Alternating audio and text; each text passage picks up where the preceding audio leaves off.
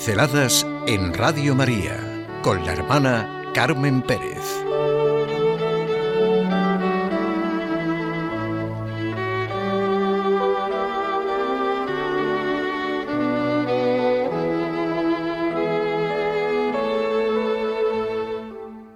En nuestro lenguaje. El lenguaje es la riqueza humana. Para Gadamer, pensador alemán, es la esencia del ser humano y como tal es el medio a través del cual es posible que la comprensión tenga lugar en el ser humano. Por el lenguaje nos comunicamos y por el lenguaje recibimos. Podemos tener las mejores ideas, pero de nada sirven si no somos capaces de transmitirlas. Comprender y saber transmitir. No es intentar convencer, es transmitir, comunicar. Convence aquello de lo que estamos convencidos. Se contagia lo que se siente.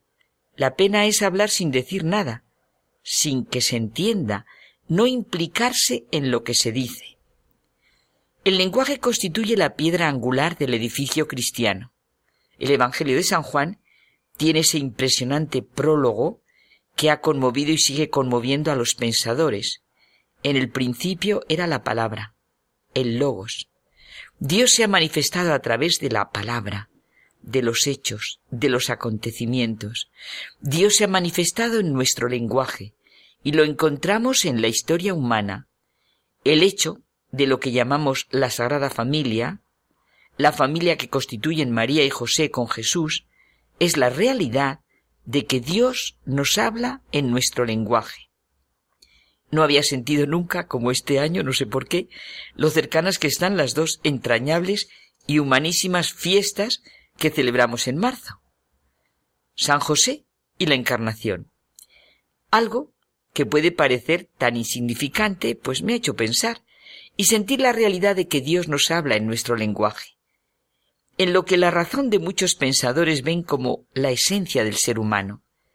La fe cristiana está formulada en el lenguaje propio de los hombres. Por eso la revelación es el misterio de lo que es Dios y de lo que somos nosotros.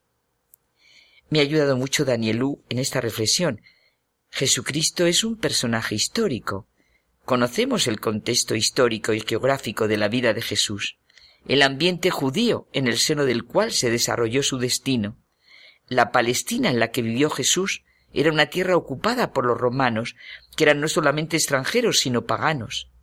La vida de Jesús se desarrolló en circunstancias de una humanidad similar a la nuestra y tienen el profundo interés de vincular el contexto de la vida de Jesús a un contexto humano.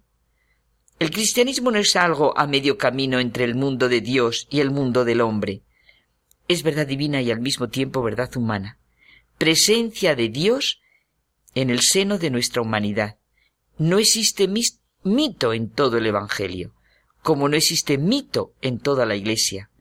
Lo que existe es Dios, que actúa y está presente en el seno de la realidad humana con nuestras impersonales luces y sombras. Es tan divino y tan humano lo que celebramos en la fiesta de San José. En esto consiste precisamente la paradoja cristiana, en que lo divino se realiza en el seno mismo de lo humano, y de lo humano más normal y cotidiano. Esto es el sacramento de la Eucaristía. Los hombres que viven su vida normal y sencilla en medio de lo importante y lo trivial reciben a Cristo resucitado en su corazón cuando comulgan. Y en la festividad de San José nos encontramos con un hombre que es el padre legal de un niño, pero es que este niño es la palabra de Dios a los hombres. Por eso, para significar su origen eterno, nace de una virgen desposada con un hombre justo, José. El misterio de Dios se expresa en un lenguaje humano, la figura de José de Nazaret tiene una talla humana única. Humilde, íntegro, discreto, trabajador. El hombre justo por excelencia, que ilumina la vida de toda la familia, de todo hombre trabajador. José es el hombre justo del Salmo que teme y ama al Señor y sigue sus caminos. Come él y su familia del fruto de su trabajo. Lo que el Evangelio llama la vida oculta de Jesús nos permite entender el lenguaje divino en la vida ordinaria. Jesús permanece sumido sumiso, perdón, Jesús permanece sumiso y sujeto a María y a José, su padre legal, imagen de la obediencia filial de Jesús al Padre. María y José, con su fe, acogen el misterio de Jesús, aunque no siempre lo comprendan. San José, modelo de esposo y de padre, es el hombre que colabora en la obra de la redención de la manera más humilde, real, discreta, cercana y próxima a nosotros. El misterio de la redención es la expresión de la fe del ser humano, de la disponibilidad al proyecto de Dios, de silencio, de sencillez, de reconocimiento, gratitud y acción de gracias. La dignidad y el papel, por una parte sencillo y natural, y por otro excepcional, que desempeñó el humilde carpintero de Nazaret, el pueblo cristiano lo intuyó y vivió desde siempre. Las intuiciones del corazón llevan la delantera a los estudios y análisis.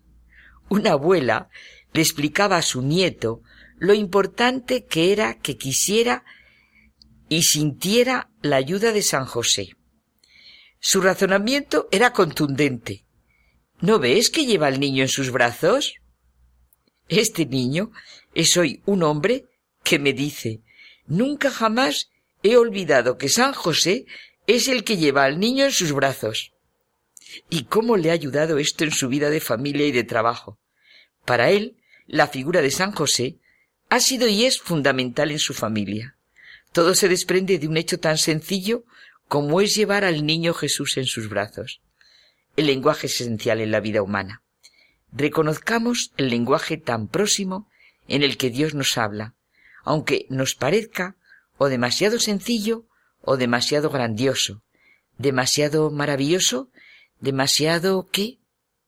Para ser real, sencillamente. Se realiza en el seno mismo de lo divino y lo humano. Dios es el que así se expresa.